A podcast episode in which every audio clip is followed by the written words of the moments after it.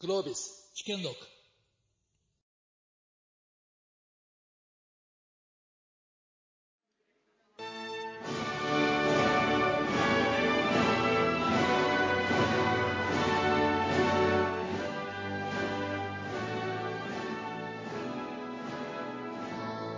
ただいまより第6部全大会 G1 メディアアワード授賞式を開始いたします。G1 メディアアワードは日本をより良い社会に導く上でのメディアの大きな役割を評価し、良いメディアを褒めるというコンセプトに基づき、新たなメディアの形態を創造し、日本の力を幅広い世界に発信する役割を担っている情報プラットフォームを検証しているものです。これまで Z ホールディングス株式会社代表取締役社長川辺健太郎様、堀江貴文様、サイバーエージェント代表取締役藤田進様、映像クリエイター佐々木博様、映画君の名はプロデューサー河村元気様、株式会社ライゾマティクス代表取締役真鍋大斗様、斉藤誠一様、バーチャルタレント、木綱愛さんなど多彩な方々が受賞されています。お渡しいたします。トロフィーは初夏の刺繍様のデザインで G のロゴが大変印象的に仕上がっております。それでは今年度の受賞者の方々を紹介します。まず最初に創造と変革部門です。プレゼンターはグロービスキャピタルパートナーズ代表パートナー今野実です。お願いします。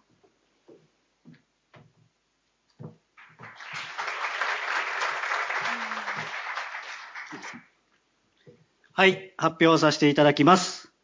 えー G1 メディアアワード2022、えー創造と変革部門、えー受賞者はスマートニュース株式会社代表取締役会長兼社長 CEO 鈴木健さんです。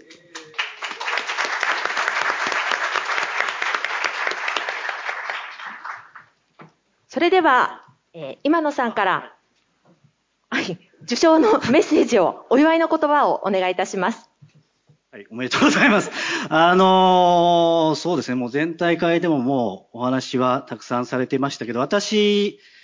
が、あの、スマートユーさんとの関わりという意味で言うと、まあ、設立が2012年の6月、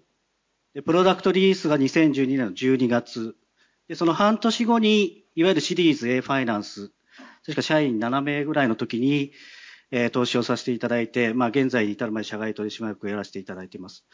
で、あの、そんな、今もう輝かしい実績を出されていますけれども、もうそのスマートニュースですら、リリースまでの2年間ですかね、本当に試行錯誤して、実はリリース直前にこれでダメだったらもうリリースのやめようというぐらい、2年間とにかく、あの、改善、改良、ユーザーへのインタビュー、ヒアリング、グループインタビューをしていたというところは、やっぱりベンチャーが勝つことにウルトラシーはなくて、本当に地道に、地味にやりきるというグリッドの高さが一番大事なことなのかなと、当時から思っていました。で、そこから、あの、今やダブルユニコーンと自称して2000億以上の時価総額をつけて昨年250億のファイナンスをしましたけれども、なぜここまでアメリカでも評価を得ているかなと私なりに思うところは、やっぱり数々ユニコーン企業を見てますけども、僕はやっぱり社会問題をしっかり捉えているっていうところが、個人、個別の会社のそろばんを超えて、えー素晴らしいかなと思っています。具体的に言うと、アメリカでは先ほど全体会でも鈴木さんありましたけども、本当に分断とか格差とか、ただのニュースを配信するアプリを超えて、えーそれを解決する一つのきっかけになっているからこそ、アメリカで有数のサービスになっているというふうに思っているんで、あの、ぜひ、あの、本当に社会を変えていただきたいなというふうに思っています。あの、実はこれから、あ鈴木健さんとあと CSO のレンさんはアメリカに移住をして、本気で、まあ今でも本気ですが、本気中の本気で、あの、世界を取りに行くということですので、その応援を込めて、あの、今回の授与なのかなというふうに思っています。改めておめでとうございました。それでは今野さんからトロフィーの授与をお願いいたします。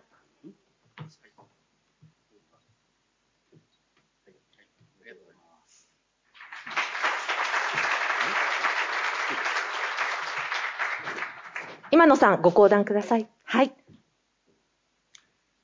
はい。あの、ありがとうございます。あの、この賞をですね、こう今野さんからいただくというのがね、僕にとっては本当に嬉しくて、あの、9年前にね、あの出資していただいてから、あの、まあ、ボードに入っていただいて、まあ、ずっと、あの、支え続けていただいてます。で、まあ、これまでですね、まあ、9年間いろんなことがあったんですけども、あの、まあ、その中で、あの、今、今さんがうっかりちょっと漏らしましたけども、あの、私ちょっと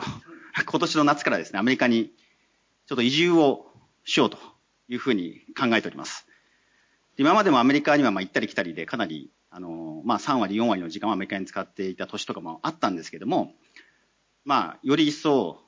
このアメリカというところで勝負をするためには、やっぱりもう向こうに行くしかないと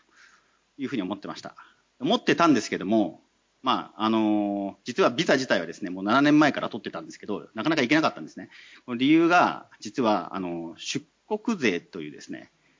あの、制度がございまして、これによってですね、あの、阻まれていたわけです。で、えっと、で、これがですね、実はですね、突破口が見えて、まあ、どういうことかというとね、出国するときに、まあ、その、株を担保に入れないといけないっていうことなんですよね。なんですけど、株を担保に入れるためには、あの、株券発行会社にならないといけないっていうのがあってですね、これはまあ、かなりハードルが高いわけですね。で、なので、それがなかなかできなかったんですけども、これで、まあ、メルカリの山田慎太郎とかも5、6年前に検討したときにそこが詰まってたってのがあったんですけど、今回ですね、実は制度的な、こここういうふうにやれば大丈夫だっていうのが見つかりまして、なんとか。で、ようやくですね、7年越しにアメリカに移住することができるというふうになりました。で、まあ、これもかなり重要な tips なので、あの、コミュニティの皆さんにシェアしたいと思うんですけど、アメリカ、まあ、あの、未上場でも行けると。出国税の問題をクリアできるということが、まあ、できるようになりました。で、えっと、で、これからですね、まあ、我々はまだ挑戦者なので、アメリカで先ほども話しましたけれども、まあ、本当に、あのまだワールドカップの本戦にようやく出場して一次予選を戦っている最中といった形です。で、ただ、すごくいい、あの、ポジションというか、立ち位置をアメリカで築いていて、本当にいいメンバーが、まあ、入ってきています。これは、こうスマートニュースが今アメリカでやろうとしているミッションが、非常にアメリカの社会的な問題に直結していて、それが本当に刺さっているからだと思っています。で、ご存知の通り、今、ま、アメリカは非常に大きな社会的な分断という問題を抱えていて、ま、リベラルと保守、の方々が大きな対立をしています。これはまあ、アメリカだけではなくて、世界自体が今、分断の時代に突入しようとしていることは、まあ、今回のね、ウクライナの紛争を見てもお分かりだと思います。ま、こういった中で、インターネットっていうテクノロジーが、世界の分断をもたらすものなのか、それとも世界を一つに結びつけていくものなのかというところが、本当に試されている時代に入ってきたと思っています。で僕自身はですね、実はその、会社作るときとほぼ同じ時期に、滑らかな社会とその敵っていう、これ学術書なんですけども、出版したんですね。世界はこの10年間で全く滑らかじゃない方向に来てしまったと。でこれを何としても、まあアメリカを拠点としながら変えていきたいというのが私の情熱です。で、まあ、あの、この本ですね、大変眠気を誘う本ではあるんですけれども、あの、昨今ですね、Web3 が流行ってきて、実はこう、Web3 の予言書だみたいな読まれ方をされ始めてますので、まあ、ちょっとこう、読まれるかなと思って、今、文庫本のプロジェクトというのが進んでます。で、Kindle ですら今読めない状況ですけれども、Kindle でも読めるようになりますし、価格も3500円から千数百円まで下がりますので、手取りやすくなるんですけれども、まあ、在庫一斉セールをこれからしなきゃいけないということになりまして、この単行本の。そちらに大量にたんまりありますので、もし、あの、興味がある方はですね、あの、手に取っていただければと思っております。これ何とかしてですね、私、あの、今回の部門だけじゃなくてですね、実は2015年に、あの海外発信部門も実は、あの、いただいておりますので、それに加えて今回のこのプロジェクトでですね、特別賞も次回いただいて、3部門制覇して卒業したいなというふうに思っております。本当に今日はどうもありがとうございました。おめでとうございました。鈴木さん、そちらの椅子におかけください。続いて、海外発信部門です。プレゼンターは、リンクタイズ株式会社代表取締役 CEO 兼フォーブスジャパンファウンダー高野真様です。高野様、壇上へお願いいたします。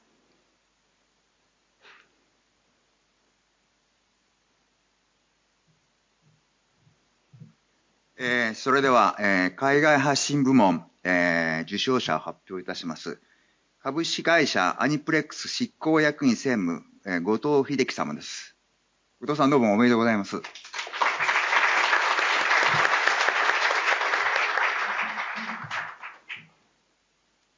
えー、なんで私がこのアニメの、えー、プレゼンターするかと言いますと、実はフォーブスであの、私がお話しております、フォーブスで、えー、取り上げたというのが経緯があります。この会社皆さん、まあ、当然、鬼滅の刃で、えー、ご存知かと思いますけど、一時期はまあ、存続も危ばれるというような会社だったらしいですけど、先ほど話すると、すごい成長してます。その立役者となったのが、後藤さんではないかなと思ってます。で、アニメっていうのは、これ私も素人なんですけど、あの、取材したものに聞いたんですけど、アニメというのは、えー、世界中に質の高いアニメは結構あるらしいんですね。日本があの、えー、えー、お国芸のように、あのお家芸のように言われてますけど、ただし、その質の高いアニメを本当に海外で、成功させるっていうことはなかなか難しい。なぜかというと、アニメを、世界中でヒットさせるためには、エコシステムが必要だと。そのエコシステムは当然原作者がいて、そして、それを作る人がいて、映像化する人がいて、そしてそれを流通させる人がいて、そして、海外のいろんなファンがいるって、このエコシステムが必要だと。ところがこれ結構難しくて、えー、日本は、日本の国内にはそのエコシステムあったんですけど、海外にはあまりなかったというところで、えー、後藤さんが海外のエコシステム、特に、えー、現地のファン、ファン層に対して突き刺さるような、この、えー、アイデアを考えたということでございます。えー、そういった意味では非常にこの、あの、海外の、えー、一言で言うとアニメのビジネス化を、産業化を、え、してきた方なのかなと思ってございます。で、実はですね、最後にですね、えー、私は後藤さんと同じ年に大学を卒業してますので、同級生になります。で、この同級生、我々の、ね、年代ですと、基本的にはですね、60絡みですから、定年退職になるわけですが、あのー、今こうやって現場で同じ年代の人がやっていられるっていうのは、それも含めましてすごいことだなと思っておりますので、おめでとうございます。それでは、トロフィーの授与をお願いいたします。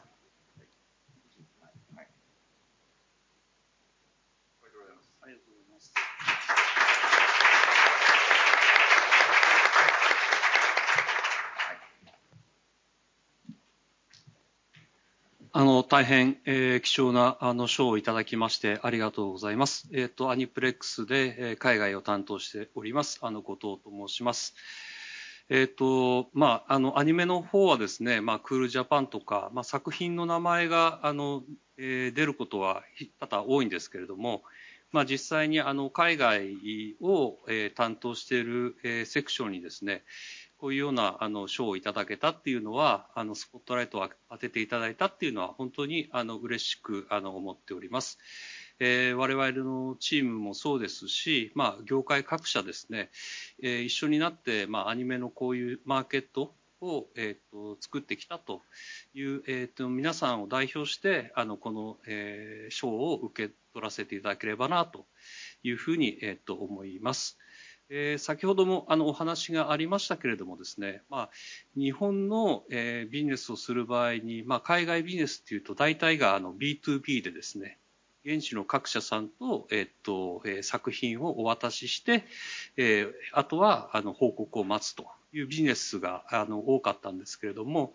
え、基本的に我々ははですね、あの、その B2B も、え、非常に大事な要素なんですけども、やはりその作品を愛していただくあのお客様を増やすというですね B2C があの非常に大事かなというふうに、え思っております。えー、時としてあの市場はですね、あの乱高下しまして、あの値段が高くつく時もあれば低くなって、まあ、アイスエイジを迎える時もあるんですけれども、えー、お客様を増やすことができれば、その作品の命は長くなるということを信条にですね、えー、今まであのビジネスをあの取り組んでま、えー、いりました。えー、アニプレックスのみならずあのソニーの取り組みとしてはですね、今、あの、クランチロールというあのアニメの配信プラットフォームを、えー、運営をしてですね、ここがまたあのアニメのみならず、えー、日本のカルチャーの発信源になるような、えー、そういう動きも、えー、取っていければというふうに思っておりますので、えー、今後ともご支援のほどよろしくお願いいたします。本日はありがとうございました。ありがとうございました。続いて特別賞です。プレゼンターは M パワーパートナーズゼネラルパートナーキャシー松井様です。こんにちは。えー、この度、えー、G1 メディアアワード2022特別賞の受賞者は、えー、宮田、えー、ひろ明さんです。どうぞ。おめでとうございます。たまたま緑合わせしました。おめでとうございます。あの、宮田さんは皆さんご存知だと思いますが、この2年間、世界と日本を追ったコロナ禍でもデータサイエンスを使って多方面で発信、社会を良くする社会変革に取り込まれたことを称えて、今回の特別受賞、特別賞受賞の運びになりました。そしてコロナ禍の、初期に実行され、累計9000万以上の回答を集めた LINE と厚労省共同の、新型コロナウイルス感染病対策のための全国調査の、設計に、奔走されたのが宮田さんであり、その後も各種メディアでも、前向きで創造的な発信を続けられてきました。そして最近でも2024年の開学を目指す岐阜県の飛騨高山大学の学長候補として、コーイノベーション、競争を起こせる人材を育てる新しい教育へのチャレンジ、Web3 の時代への移行を見据えた一般社団法人メタバースジャパンの立ち上げ、2025年大阪、えー、関西万博、えー、のテーマ事業プロデューサーなど、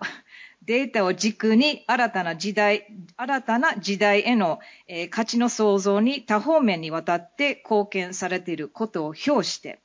えー、今回の賞をお送りしたいと思います。えー、これに加えましてですね、見てごらんなさい。あの、ベストドレストインジャパンだと実は受賞されるべきですけれども、本当にスタイルがいつもの通り、えー、こういう格好で、えー、いつでしたっけ？去年か、えー、一昨年ですかね、もう、もう、時間時間、あの、ぐちゃぐちゃになってますが、あの、たまたまフォーブスの、えー、イベントで、去年でしょ？去年、去年の、えー、イベントでたまたま一緒、えー、させていただき、あの、サステイナビリティ、ESG のテーマのイベントでご一緒して、本当に、あの、ここのような方が本当にこの国をリードする、えー、方の一人かなと、えー、信じておりますので、あの、引き続きずっと応援していきたいと思います。おめでとうございます。それでは、トロフィーの受賞をお願いいたします。はい、あの、まず、トロフィーをお受け取りください。はい、ありがとうございます。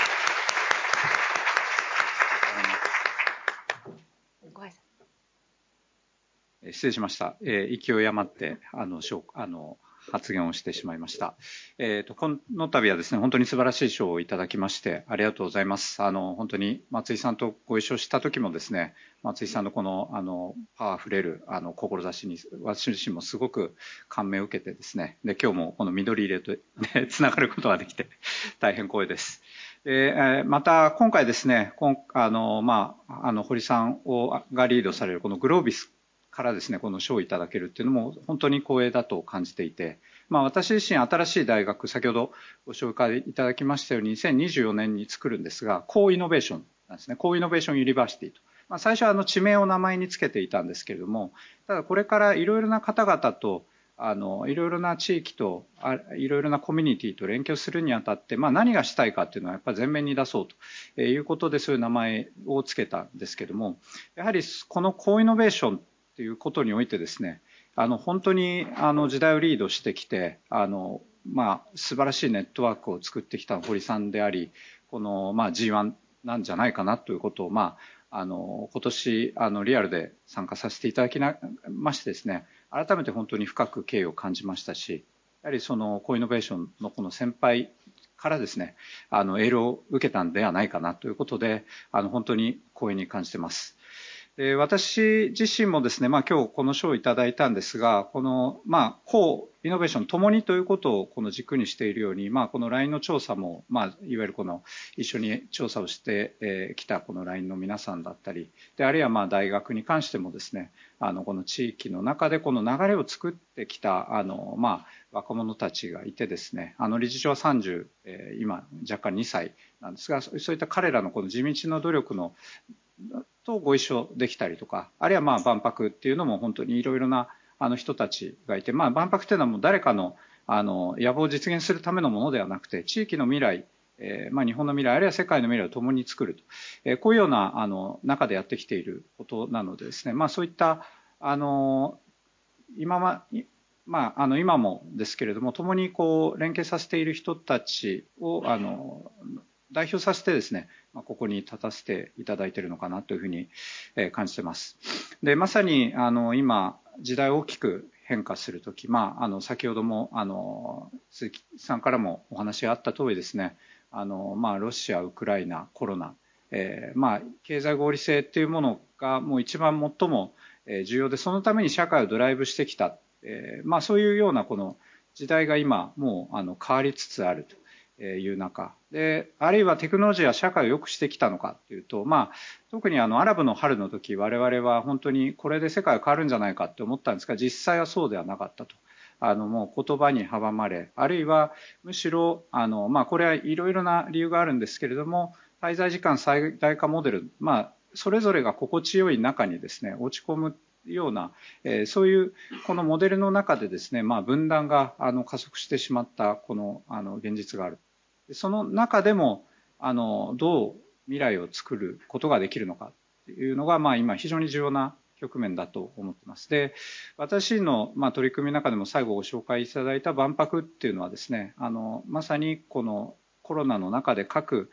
地域、あの各国がですね、あのそれぞれのコミュニティと向き合う、えー、で、まあ、今未来を探している中ですね、その、未来を持ち寄りながら新しいあの次の社会を考える、そういうような場になればいいかなというふうに思ってますし、まあ、私自身も、まあ、これはあの世界各国だけではなくて今日ここにいらっしゃる皆さんの思い描く未来というものもですねあの共にあの持ち寄ってですねあの前に一歩進めればというふうに考えておりますのであの、まあ、ぜひともあの今後ともですね皆様と一緒に取り組みにさせていただければと思っております。まあ、あの、ちょっともう時間オーバーしているので、えー、詳しいことは、まあ、あの、次のパネルディスカッションでお話しできればと思います。えー、本日は本当にありがとうございました。おめでとうございました。